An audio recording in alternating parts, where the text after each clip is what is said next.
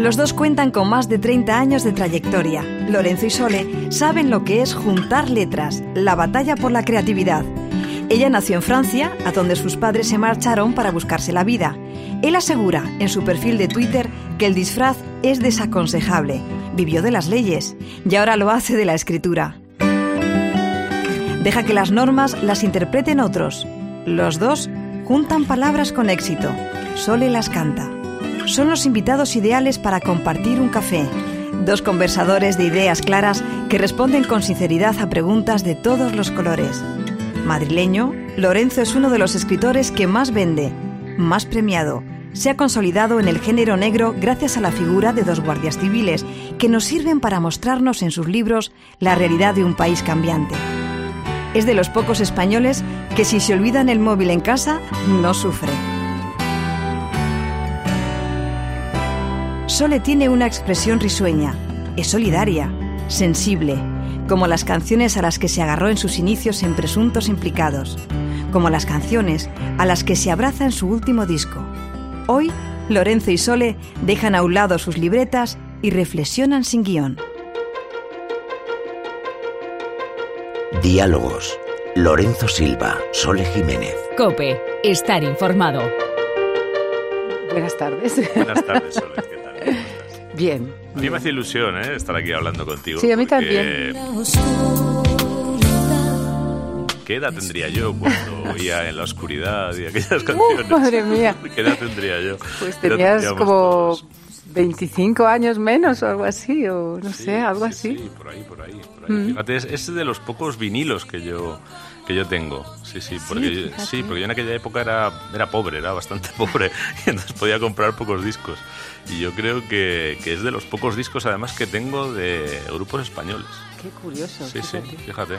Pues oye, muchísimas gracias por lo que me toca, ¿no? Es cierto, no, no me lo estoy inventando y es lo primero que me venía a la mente al pensar en esta, en esta conversación. Y entonces, eh, para aquel entonces tú ya escribías, me imagino. Sí, yo, yo realmente escribo desde la infancia, porque empecé a escribir en el año 80, en primavera antes de mi cumpleaños, por tanto tenía 13 años. Yo creo que eso es eh, un momento todavía infantil, ¿no?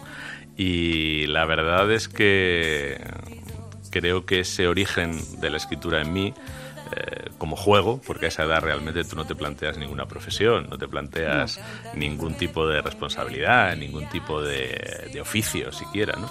Pues yo creo que, que el haber empezado a escribir en un momento en el que para mí pues digamos que tiempo era ancho y lo que buscaba era maneras de abrirle ventanas a ese tiempo y de entretenerme y de divertirme, pues la verdad es que me ha conformado mucho como escritor. Yo ahora, 30 y bastantes años después, la verdad es que siempre que me siento a, urdir cualquier cosa, me da igual que sea un cuento, una novela, un un texto de cualquier tipo, la verdad es que tengo la sensación de que estoy jugando. Tengo la sensación de que, de que no me deberían pagar por eso, ¿no? Eh, no, no, quiero dar ideas a todos los que creen que no hay que pagar por la bueno, creación. Me parece que ya la tienen. ¿eh? ya la tienen, por eso tienen hecha, no corremos ningún peligro, ¿no? Pero, pero sí, sí, yo, yo diría que, que ese comienzo para mí eh, ha marcado mucho lo que lo que, lo que al final ha sido para mí el oficio, ¿no? que es un oficio que yo me he tomado con toda la responsabilidad que en un momento determinado eh, comprendes que tienes que, tener en lo que haces, pero sin olvidar esa,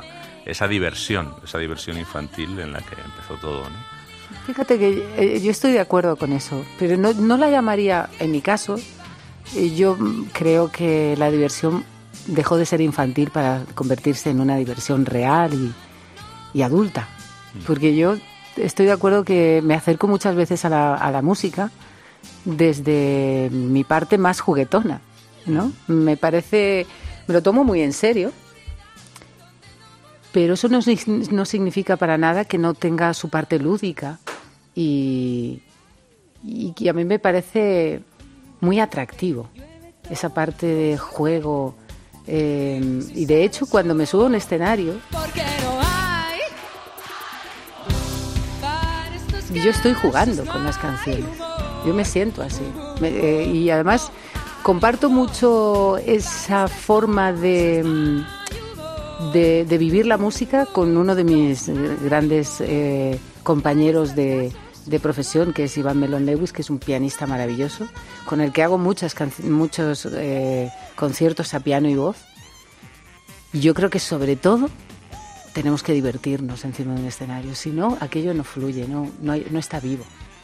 En cualquier labor creativa, ¿no? Yo creo que tiene como un extraño y excesivo prestigio el, el creador sufriente, ¿no? El creador mm. sacrificado y atormentado por la excelencia de su creación, ¿no? Mm, a veces la creación puede ser dolorosa y puede haber, eh, no sé, encrucijadas en la creación que te exijan eh, o que incluso requieran como presupuesto la creación un cierto dolor, pero yo siempre he pensado que, que, la creación debe tener ese elemento de disfrute porque al final lo que nosotros hacemos, tanto lo que hago yo como lo que haces tú, al final está destinado a tratar de aumentar en alguna medida el grado de felicidad de la gente. Yo eso lo tengo muy claro. Eh, hombre, también con la literatura intentas eh, otras muchas cosas, intentas hacer un acopio de memoria, intentas explorar la realidad, intentas eh, contar tu tiempo, tu lugar y a tus semejantes, ¿no?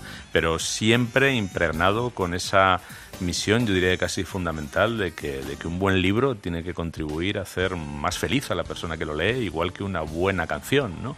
Eh, para indagar o para eh, recoger la memoria sin más, ya hay otras cosas, ya están los historiadores, ya están los sociólogos, ya están otro tipo de disciplinas. ¿no? Yo creo que es importante, mm, yo creo, en el fondo de lo que estás hablando creo que es la, emoción, mover las emociones, de alguna manera que nos conmueva, que nos...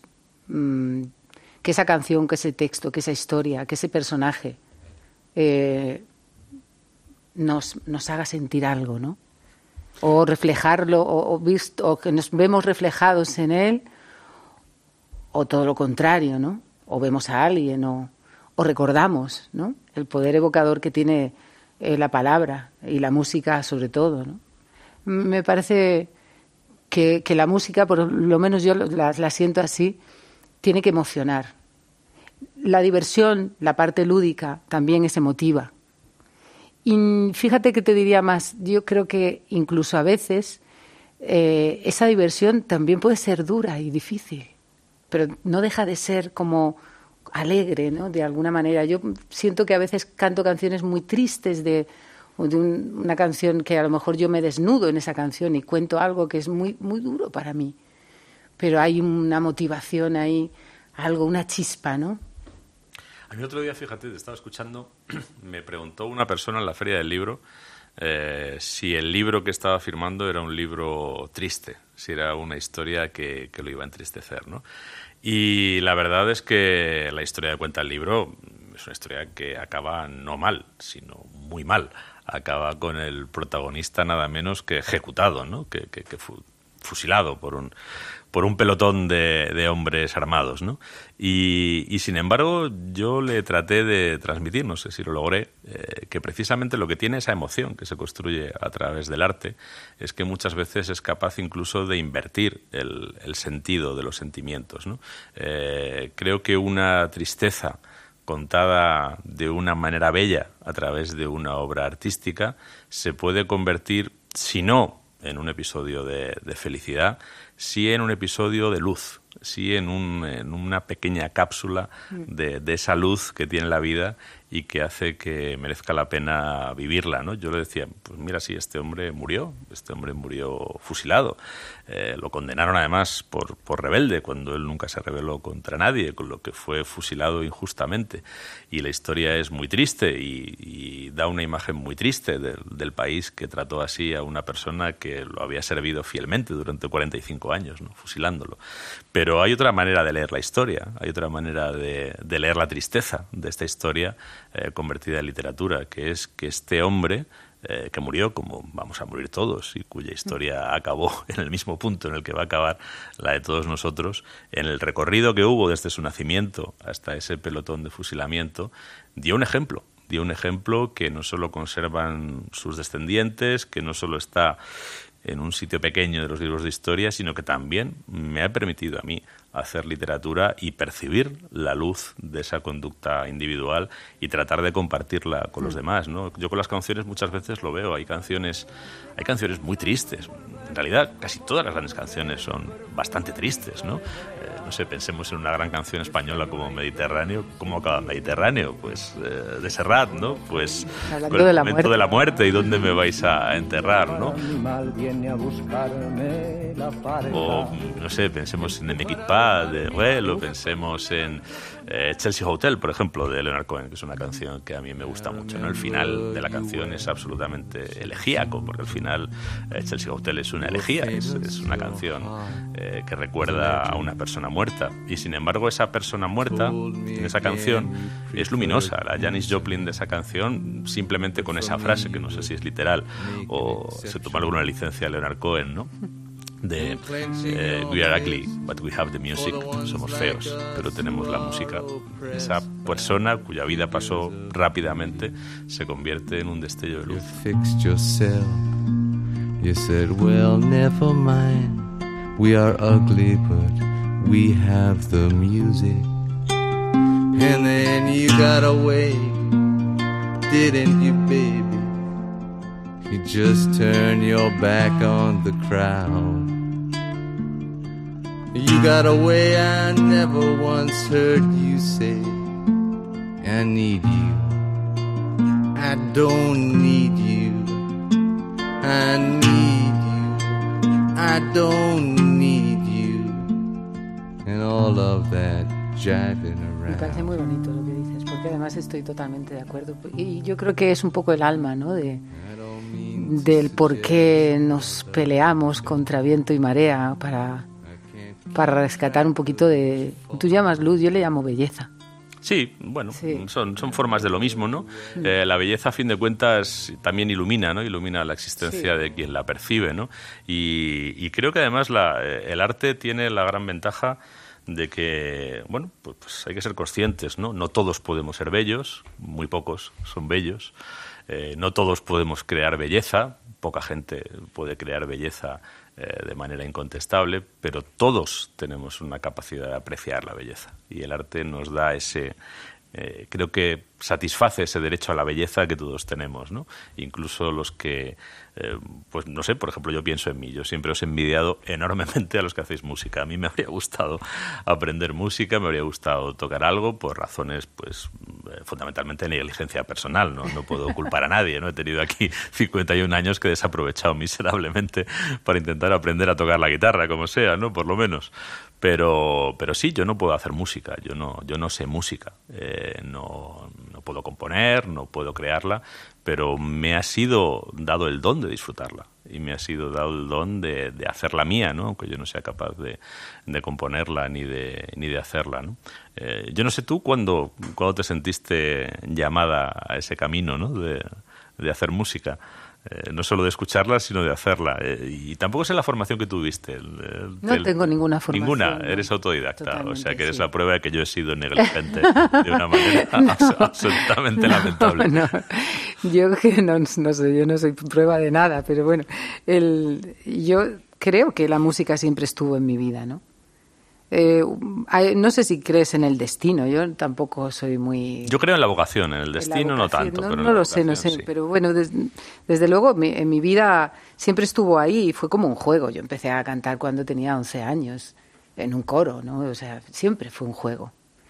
Y, y por lo que te decía antes, ojalá nunca deje de ser un juego, ¿no? Y tampoco, por eso, ni, tampoco me formé porque en realidad yo cuando quise estudiar algo mm, me decanté por estudiar bellas artes, ¿no? Porque siempre me, gustó muchísimo el dibujo, la pintura. Además también tengo gracia para eso, ¿no? Y, y, siempre era, un poquito mi vocación, porque también pensaba, no sé si a ti te habrá pasado alguna vez, pero eh, yo pensaba que algo que me gustaba tanto y que me resultaba fácil de hacer y que para mí era un juego, ¿cómo podía eso ser mi profesión? Era como, no sé. Luego la vida, bueno, te estoy hablando de, llevo más de 30 años en la música y, y he trabajado arduamente, porque eso sí que soy, soy una trabajadora muy, muy constante y muy, muy laboriosa, ¿no? En ese sentido. Creo que En la vida te regalan muy poquitas cosas. ¿Acaso el destino, el cielo, quien sea, te regala un talento? Y, pero allá tú lo hagas, hagas con él lo que tengas que hacer. Y, pero como no lo trabajes, me parece que ese talento se queda ahí, ¿no? El caso es que he trabajado muchísimo, pero siempre... Y, creo que, que, lo que tengo me lo he ganado, pero, pero sigo fascinada por el hecho de que de que cantar para, para mí, que es algo tan maravilloso y con lo que disfruto tanto y, y que reconozco que a veces me cuesta tan poco, sea mi trabajo. Escrito está en mi alma vuestro gesto. Cuanto yo escribir de vos deseo. Vos sola lo escribiste, yo lo leo Tan solo que aún de vos me guardo en esto. Sí, sí, yo comparto esa sensación. Bueno, yo, yo la comparto hasta el extremo de que, eh, no sé, a mí siempre me dijeron que, que, parecía mayor de lo que era y que parecía más responsable de lo que era. Esto lo vengo oyendo yo desde que tengo 11 años. Y cuando tenía 17 o 18 hice un razonamiento muy... Eh, no sé, muy, muy, impropio de esa edad tal vez, ¿no? Que, que fue, yo digamos que constaté dos cosas simultáneamente. La primera, que yo por encima de todo en la vida quería ser escritor. Es más, que yo era escritor irremediablemente era escritor. Jamás he tenido esa. Yo estaba, yo estaba condenado a ser escritor, como decía eh, Jeff Gambardella en, La Gran Belleza, ¿no? Me encanta esa película. Era, era, predestinado a diventar escritor, ¿no? Pues, pues, igual, ¿no? Y, lo, solo libro. Y, lo supe con absoluta claridad, ¿no? no O sea, yo no tenía otro camino, estaba, estaba perdido, ¿no? Eh, con 17 años. Eh, y al mismo tiempo me di cuenta o, pensé, pensé con una frialdad que todavía hoy recuerdo y me sobrecoge, que de eso no iba a vivir jamás. Y entonces, eh, sí, mm, lo, lo, acepté, lo acepté con una, con una, bueno, ya digo, una resignación probablemente impropia de mi edad. ¿no? Eso no me llevó a decidir lo voy a dejar. Eso me llevó a tomar una decisión como especialmente insolente, si se quiere, ¿no? Esto no lo voy a dejar nunca y para no dejar esto nunca me voy a buscar otro trabajo y voy a tener dos trabajos. Mi vida va a ser tener dos trabajos contra viento y marea. ¿no? Y así fue como yo decidí hacerme, bueno, estudiar Derecho y finalmente no sabía cuándo entré en la Facultad de Derecho que iba a acabar siendo, eh, de las posibilidades que te da esa facultad, pero acabé siendo abogado durante más de una década. ¿no?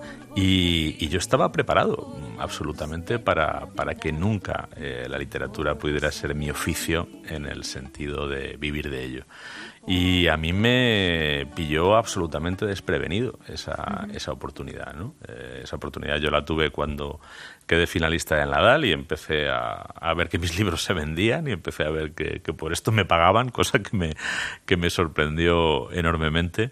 Y bueno, y llegó un momento en el que vi que, que podría realmente vivir de esto. ¿no? Y, y, y lo que sí pensé en ese momento era que, bueno, yo no sé, no creo en el destino, no creo especialmente ni en los dioses, ni en fuerzas superiores que te dirigen, creo que uno se construye mucho su propia novela, y estoy bastante convencido de ello, pero sí es verdad que a veces las circunstancias te favorecen y a veces no te favorecen. Y en ese momento yo percibí que las circunstancias me favorecían.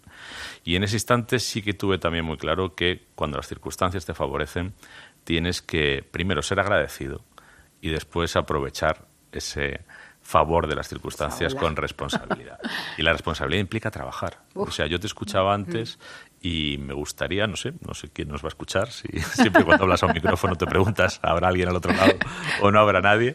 Pero si alguien nos está escuchando, a mí sí me gustaría trasladarles a quienes no se dediquen a un oficio creativo y tengan asumida esa visión de la creación como la vida bohemia, de mm. levantarse a las dos de la tarde y pasarse las noches borracho y las mañanas de resaca, eh, sí me gustaría trasladarles que no sé en otros lugares, no sé en otras épocas, no sé en otros contextos, pero en la España del siglo XXI, eh, ser un profesional de la creación es o representa ser un proletario absolutamente comprometido con el trabajo en jornadas tan largas y tan intensas como yo no he tenido en ningún otro trabajo. Yo he trabajado para grandes multinacionales de estas que se basan en la explotación extrema de, la, de, la, mano de obra, ¿no? Y tampoco, ¿no? Y, y, no, no, o sea, yo trabajaba menos allí. Me pesaba más, ¿eh? Como son. Es decir, ocho horas allí me pesaban eh, el doble de lo que me pesan 16 horas escribiendo, ¿no? Pero, pero yo no he trabajado tanto en otra cosa y he trabajado en muchas cosas. He trabajado en cosas de trabajar mucho, como la abogacía o como la auditoría de cuentas. En ninguna de mis actividades, en ninguna de mis profesiones he trabajado tanto ni con tanto ahínco como en la escritura. Y además yo creo que quien en algún momento se ha creído que la creación es ese modo de vida bohemio en el que tú vives de las rentas de lo que hiciste en un momento, ¿no? Esa visión caricaturizada que mucha gente tiene de la creación y que les lleva, por ejemplo, a discutir el, valor de la propiedad intelectual.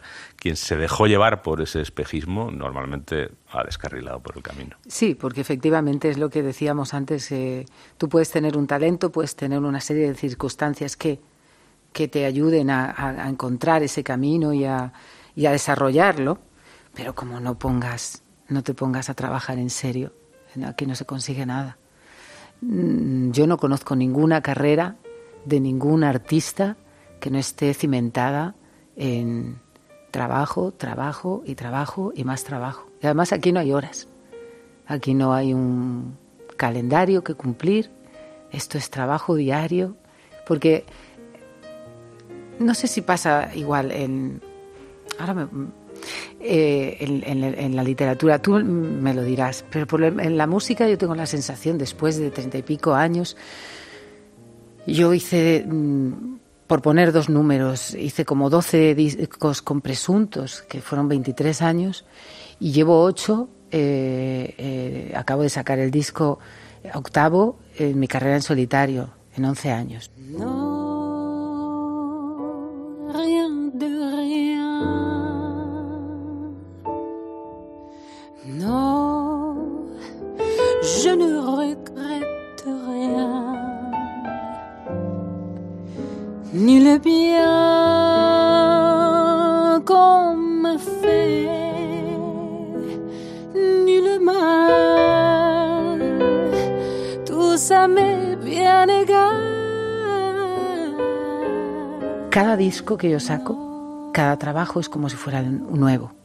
porque lo que ha venido de antes parece que no sirviera.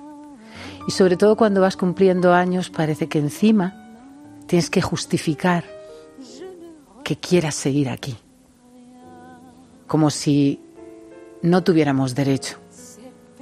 Lamentablemente este país poco chauvinista eh, arrincona o aparta a sus autores, a sus creadores. Fíjate lo que está ocurriendo con, con, los eh, escritores que más allá de la edad de jubilación parece que no tengan derecho incluso. Eh, es asombroso. Es asombroso porque yo siempre lo comento, digo, si yo fuera cirujano, llevara 35 años eh, operando, pues yo sería una eminencia. Ponerte en manos de esta persona sería maravilloso. Sin embargo, llevo treinta y pico años en la música y tengo que seguir demostrando que tengo razones y derecho de este, seguir aquí. Eso es un poco lamentable, ¿no? Bueno, en parte, en, parte es, es, el, es la condición de, la creación. ¿no? Eso que decías lo dice de una manera casi idéntica, eh, no recuerdo si en una carta o en uno de sus papeles personales, Raymond Chandler, el, gran maestro de la novela negra norteamericana, ¿no? que decía que cuando uno acomete una nueva novela, mm, no importa nada lo que ha hecho antes. No te aporta nada, no te da ningún suelo firme para hacer esa nueva novela.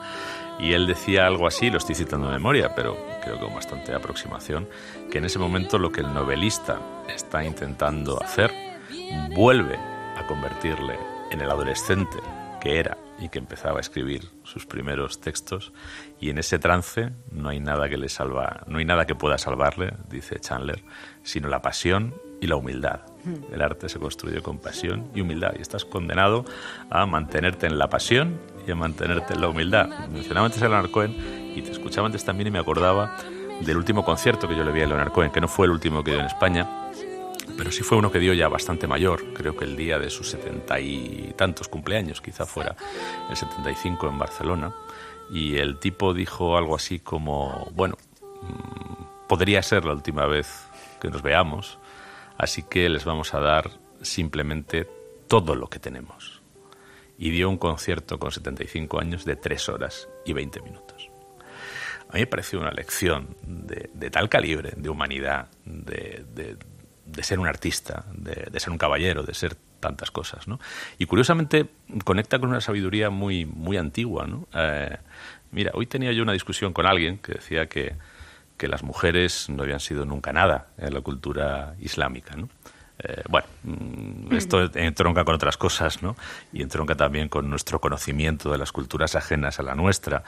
Y en este caso, además, en el caso de los españoles, es más doloroso porque no es una cultura ajena a la nuestra. Yo le recordaba a esta persona eh, la figura de eh, Nuna Fátima bint Ibn al-Butana, que aunque tenga ese nombre tan árabe, vivía en Sevilla en el siglo XII y era una maestra sufí, entre otras, maestra de, de Ibn Arabi, ¿no? Y ella decía algo que mm, yo cuando lo descubrí también lo convertí en divisa de, mi trabajo y de mi vida como creador porque tiene que ver con esto mismo que decía Leonard Cohen, ¿no? Decía eh, en una Fátima que mm, ahí donde uno está ha de estar, ha de estarse por entero, sin dejar nada atrás. ¿no? Mm. Uno no puede estar a medias en los sitios, pero uno no puede estar a medias en la creación. Y desde ese punto de vista y desde, esa, desde ese presupuesto, a mí me resulta realmente lacerante lo que mencionabas hace un momento, ¿no? que haya personas que son referencia de la literatura y de la poesía española contemporánea, que han sido apisonados, apisonados mm. literalmente por el aparato administrativo del Estado español, que lejos de protegerlos, como haría en su vejez, en su vejez y en, la indefensión de su vejez, ¿eh? en lugar de protegerlos en esa vejez, además en muchos casos bastante desasistida, porque ni la poesía ni la literatura son industrias lucrativas en España, y sin embargo esas personas que no se han lucrado han aportado al patrimonio intemporal de los españoles de ahora y de dentro, 500, dentro de 500 años eh, generosamente algo que estará ahí, el Estado español, en lugar de cuidarlos, en lugar de tratarlos con una mínima consideración, simplemente los apisonó inspeccionándoles y girándoles liquidaciones de sanciones, de recargos, de intereses, la interpretación más encarnizada de la ley, te lo digo yo que soy abogado, ¿eh? y se hizo con ellos la interpretación más encarnizada de la ley para ponerle a una persona octogenaria que tiene pocos ingresos encima de la mesa un palazo de 100.000 euros a pagar so pena de embargo de sus bienes y de su casa. ¿Qué país hace eso con su gente? Eso yo creo que el castellano, que está abundantemente surtido de adjetivos, no tiene adjetivos para nombrar la ignominia que se ha cometido con estas personas. Alevosía. Es muy triste eso. Son grandes contrastes a los que nos enfrentamos día a día, con los que es difícil digerir eh, ese día a día, ¿no? Esa, por, esa por una parte, como tú dices, esa, yo creo que ese maltrato, porque no se puede llamar de otra manera, ¿no? Hacia, hacia los creadores, hacia gente que, que, como tú dices, deja en herencia su trabajo para, para la posteridad.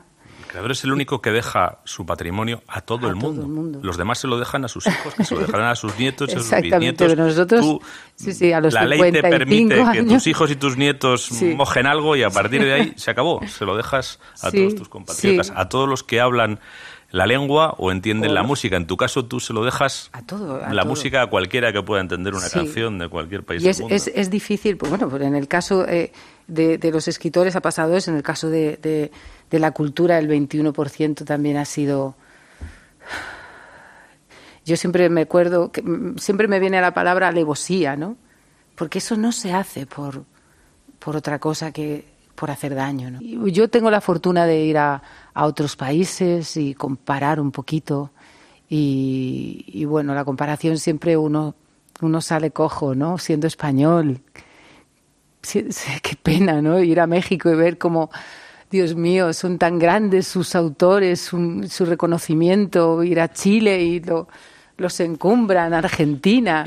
Y, y aquí salimos cojos. Entonces, es, Yo no sé cómo se cambia eso. ¿Tú cómo crees Yo- Lorenzo, yo te que se cosa, cambia eso? Yo, me conformaría con ser un ciudadano más. O sea, me, conformaría con tener la misma consideración que tienen otras personas, ¿no? Yo tampoco... eh, tú mencionabas lo de México, lo de Latinoamérica, que es verdad, que, que- que tú vas a un acto, por ejemplo, literario en Latinoamérica y todo el mundo te llama maestro inmediatamente y hasta doctor, aunque no lo seas, ¿no? Y notas esa reverencia. Eh, yo he vivido cosas más extremas. Yo estuve en la Feria del Libro de Calcuta y para los indios, un autor es un semidios. Es decir, yo, yo, yo no he sentido más reverencia hacia mi persona, jamás, como interviniendo como autor en la Feria del Libro de Calcuta, ¿no? Es decir, para ellos, pero en India, por ejemplo, eh, tienen, fíjate, curiosamente, un país eh, sumido en la pobreza eh, en tantos aspectos, ¿no? Eh, tienen tanto respeto por la cultura y por la palabra escrita que, por ejemplo, el libro es un regalo de boda. Es decir, tú en una boda quedas bien regalándoles libros a los novios, ¿no? Hasta ese extremo lleva la consideración. Bueno, yo no voy a pedir nada de eso, no, no quiero ningún privilegio, no. necesito ninguna reverencia, ni necesito ser considerado como semidios, que además no lo soy. Pero me gustaría ser un ciudadano con los mismos derechos que los demás. Un ciudadano cuyo patrimonio legítimo, honestamente adquirido, se protegiera como el de los demás. Me gustaría que el conjunto de mi trabajo de 40 años en lugar de que estar como está ahora, a merced de cualquiera que se lo quiera apropiar y lo quiera explotar en su beneficio, tuviera simplemente, yo recurro muchas veces a esta metáfora porque me parece que es especialmente eficaz, tuviera la misma protección que una loncha de mortadela en el Mercadona. Total. ¿Eh? Una loncha de mortadela en el Mercadona, mm, tú no la puedes robar sin que eh, venga la policía diga, "Oiga, y se te ponga en medio. esto no es suyo, no se lleve esto, Sin lo- embargo, solo el trabajo de toda tu vida y el trabajo de toda Está mi vida puede ser apropiado y rentabilizado por cualquiera en cada momento, todos los Lo días. está siendo. Ante la inacción, yo creo que ya militante de las autoridades españolas. Porque llega un punto en el que la inacción deja Sí. de ser negligencia, deja de Sí. ser desidia, Sí. para convertirse en militancia. En militancia, y, me, y bueno, y me hago esta pregunta una y otra vez de, de- de por qué eh, quienes gobiernan España, quienes las han gobernado en los últimos años, no, no solo quienes la gobiernan ahora, sino también sí, sí. quienes desde otras siglas gobernaron hace tantos años, ¿no? han decidido que, que esto no- es tan poco estratégico y que esto es tan poco digno de consideración. Yo, en todo caso, tampoco eh, quiero que nos eh, tiremos por el tobogán del pesimismo. Yo creo que muchas veces eh, los países son mejores que, que quienes los gobiernan. ¿no? Y si tú o yo podemos seguir viviendo de esto que hacemos, es porque pese a todas esas reglas del juego adversas, negligentes y en muchos casos yo diría que hasta hostiles, hay un montón de personas generosas que podrían robar tus canciones, que podrían robar mis libros y que sin embargo deciden corresponder eh, con afecto y con confianza y con, y, con fe eh, a las personas que les aportan algo que les resulta valioso. ¿no? Nosotros nos enfrentamos a un mundo nuevo. Y creo que los primeros que lo, lo empezamos a conocer fuimos los, del- los que hacemos música. ¿no? Pero ese mundo nuevo ha venido para quedarse. Eh, Evidentemente ha venido para quedarse. Desde luego las reglas del juego tendrían que haber sido otras.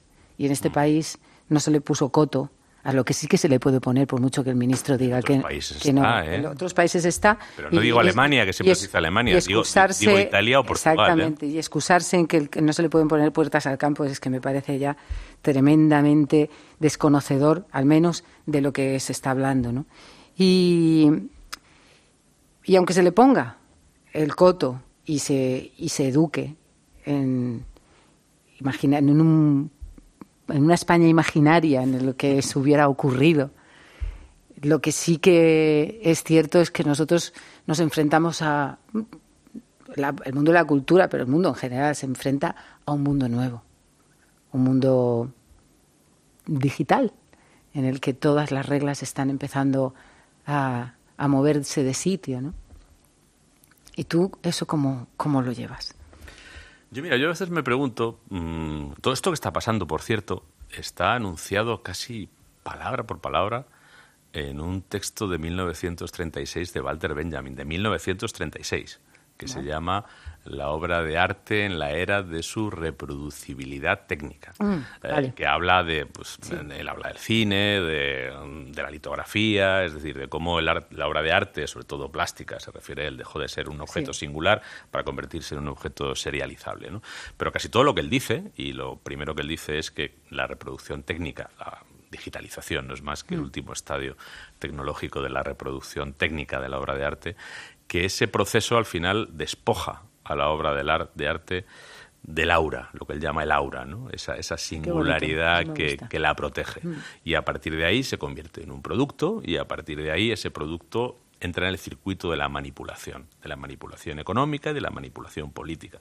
Él escribe teniendo a la vista en el año 36 los totalitarismos, tanto alemán Sí. como italiano, que por ejemplo hacían un uso intensivo del cine, como recordarás. ¿no? Entonces, bueno, pues eh, ese fenómeno está ahí, está anticipado desde hace mucho tiempo y tiene unas mecánicas que, internas que son las que son. Ahora, yo de lo que no soy amigo es de entender que la lógica de ese proceso es inexorable. Y sobre todo de lo que no soy nada amigo es de resignarnos a que los tecnólogos se conviertan en los nuevos legisladores del mundo. No, el ser humano desde hace bastantes siglos ha construido una serie de categorías éticas, jurídicas, sociales, eh, morales, eh, que son válidas. Son válidas porque en ausencia de esas categorías lo que tenemos es la selva. Y en la selva solo manda el más fuerte. Y el más fuerte solo manda en su beneficio y siempre a costa del débil. A mí que la digitalización, que la digitalización de la sociedad y de la economía se esté haciendo con tan poco impulso de los poderes públicos representativos de los ciudadanos y al albur de lo que van decidiendo unos señores muy espabilados eh, de Silicon Valley o de donde sea, que van sistemáticamente por delante, sistemáticamente por delante de los gobiernos, que por ejemplo desactivan eh, conquistas eh, laboriosas de la legislación. Por ejemplo, una conquista laboriosa de la legislación fue, eh, y en Europa se tradujo en varias directivas, la protección de los datos personales. Es decir, la- los datos automatizados vinculados a las personas son sensibles, tienen un valor económico y eso requiere una protección. Hay toda una legislación que es papel mojado frente al negocio de empresas como Facebook o como Google, que de lo que viven es fundamentalmente de monetizar, como ellos dicen, esos datos personales. ¿Nos tenemos que rendir? Absolutamente. Tenemos, porque ellos saben más, porque ellos han visualizado un mundo feliz que los demás no entendemos. Yo es que me opongo. Es decir, eh, creo que hay cosas que siguen valiendo y creo que hay cosas que siguen teniendo eh, derecho a ser protegidas. Y para eso está el Estado, para eso están los poderes públicos y sobre todo para eso están los poderes públicos que representan a los ciudadanos. Sí, pero se está resquebrajando. Yo tengo la sensación de que se resquebraja un poquito todo, incluso también la, la ética de la verdad, por ejemplo, ¿no? Eh, Han mediatizado los últimos procesos políticos ya. Exacto. Entonces, Es así de claro. es, es un poco. Por eso eh, eh, nos enfrentamos un poco a un abismo de una nueva sociedad en la que los valores, los pilares de los valores que en los que, como tú muy bien dices, han costado llegar hasta aquí. Se ha, hecho, ha habido un consenso, no solo un consenso, ha habido Y su, no un olvide- sufrimiento. Y no olvides. Sole, que de todo eso, al final, en lo que ha repercutido es en que personas que vivían en el desamparo más absoluto por su debilidad y su pobreza, encontraron un poder estatal que los amparara y que suavizara y amortiguara la dureza de sus vidas. ¿no? Entonces, mm, hacer dejación de esas conquistas no solo es construir sociedades más injustas, sino que también es contrario a la propia humanidad. Yo creo que sí. Pero todo parece ser que esas esos pilares que hasta el siglo XX se habían construido, el nuevo siglo XXI y estas nuevas alianzas empiezan a resquebrajar un poquito todo eso. Seremos capaces de, de encontrar, como tú bien dices, porque yo estoy totalmente de acuerdo contigo, no podemos resignarnos a que la tecnología, por muy avanzada que sea, por mucho que nos deshumanice en su, com- en, en- en su uso, ¿no? Porque llega, mm, llega a perderse incluso lo que, lo que es la, la palabra verdad. que es un poco el sustento de nuestra las palabras, ética. no solo se está vaciando la verdad, se están vaciando todas las palabras. Es, que es muy duro que se vacíe la, la, palabra verdad, ¿no? Porque ahí el, el, territorio es inexplorado, ¿no? Por lo menos en, nuestra la, la, visión, la poca que tenemos de nuestra pequeña historia, esa, eso, desaparece eso, desaparece qué crees ahora, ¿Qué, cómo, cómo, a quién crees, cómo, cómo se avecina, cómo, cómo nos enfrentamos a, a, esta, esta nube, a esta tormenta que, que, está ahí delante, ¿no? Donde todo es un revoltijo. ¿Cómo volvemos a cimentar? Tanta sequía encierra los días marchitos de tanto esperar. Y tanto se espera que el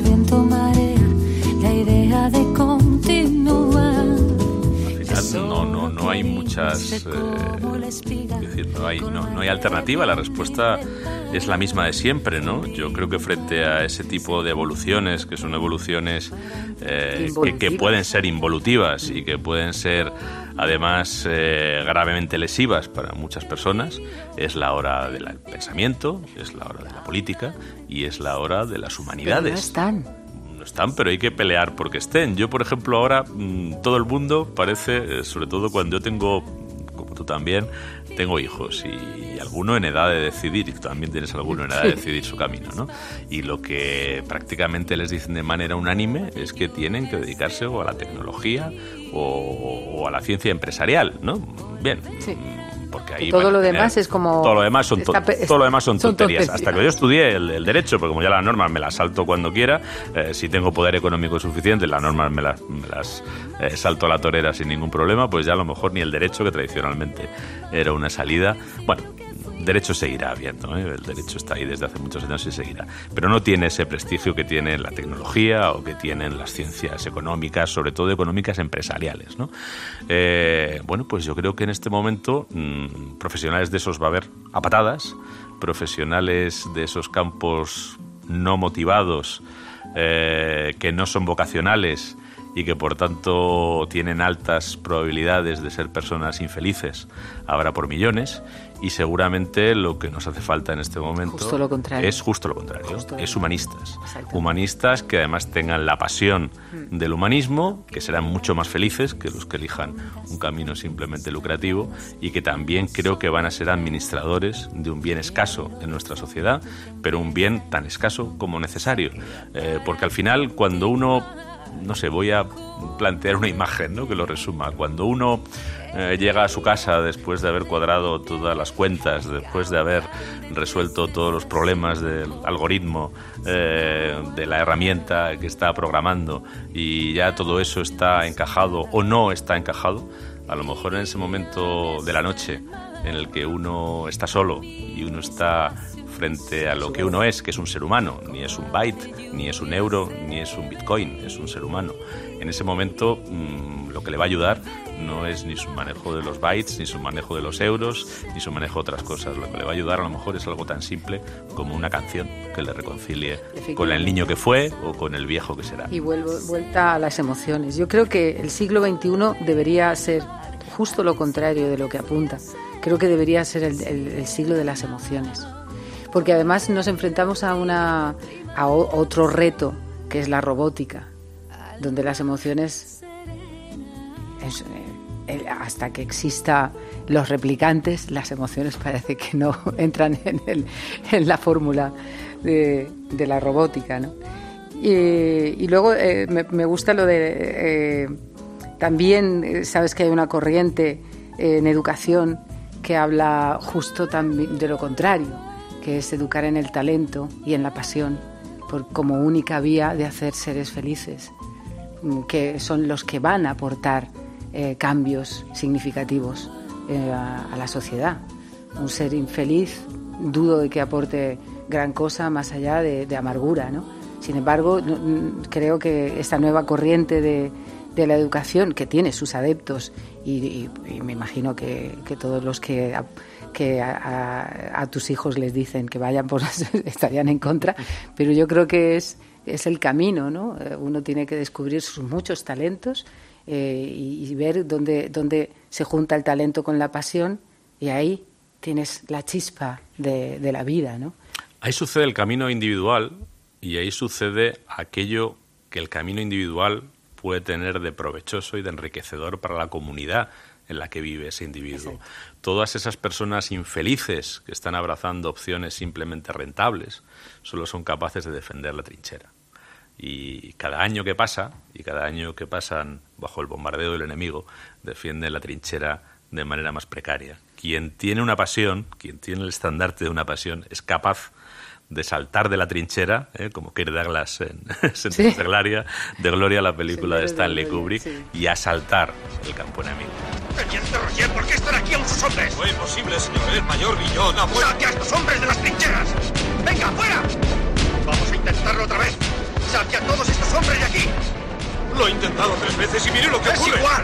¡Vamos, otra vez! ¡Hay que intentarlo otra vez! Es la persona que tiene esa pasión y esa convicción, ¿no? aunque paradójicamente el personaje que representa a Douglas en esa película de Kubrick no creía en absoluto en el ataque que estaba protagonizando, pero sí creía en su deber como jefe de ser el primero en exponerse a la muerte por delante de sus hombres. Y eso era una pasión personal que le hace dar el salto que otros no se atrevían a dar. ¿no?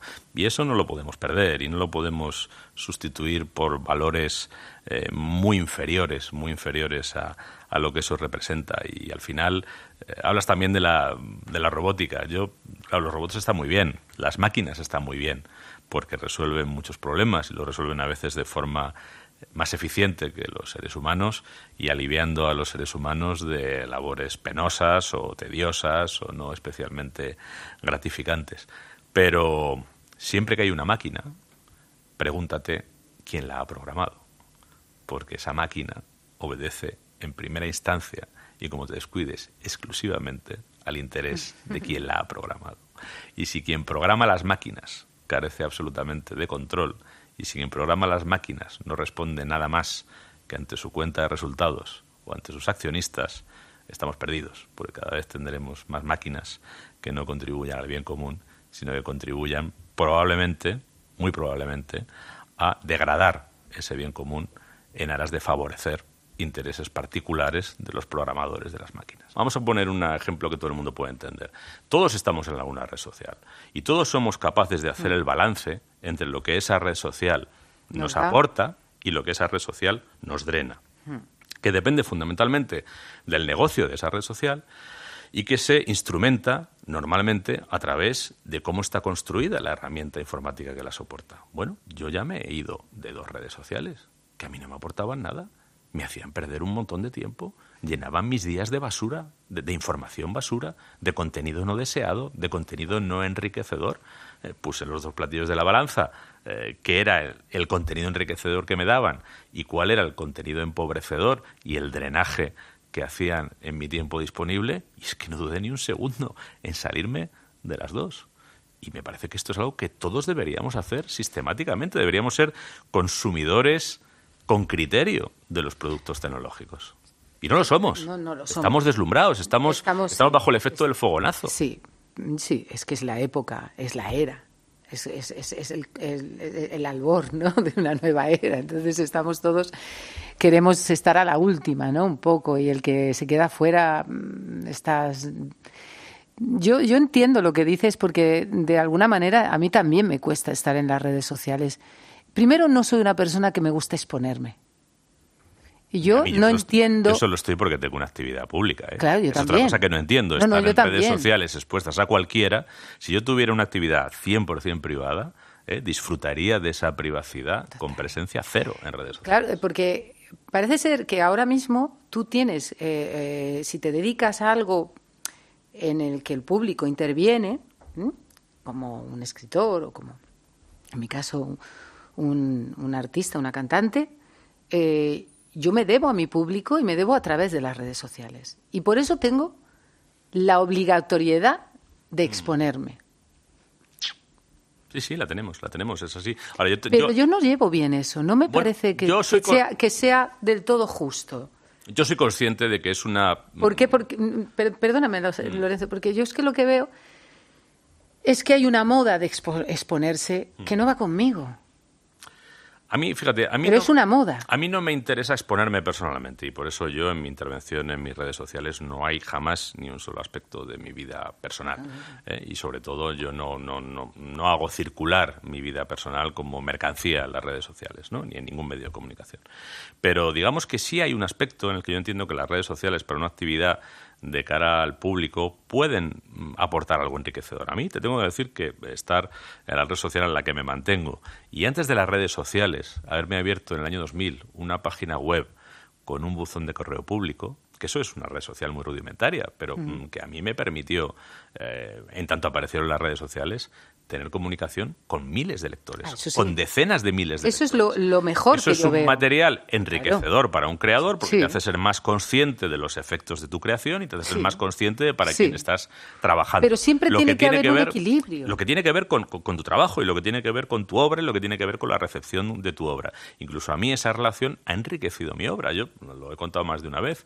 Eh, uno de los libros que yo he escrito, que se llama Y al final la guerra, en realidad lo escribí con una persona que contactó conmigo a través de ese buzón de correo público unido a una página web y que tenía una historia que a mí me interesaba mucho y que mm, gracias a él pude profundizar en ella y al final acabamos escribiendo el libro juntos. Luego esa interacción incluso ha creado parte de mi obra y una parte valiosa. Para mí ha sido una conversación muy grata.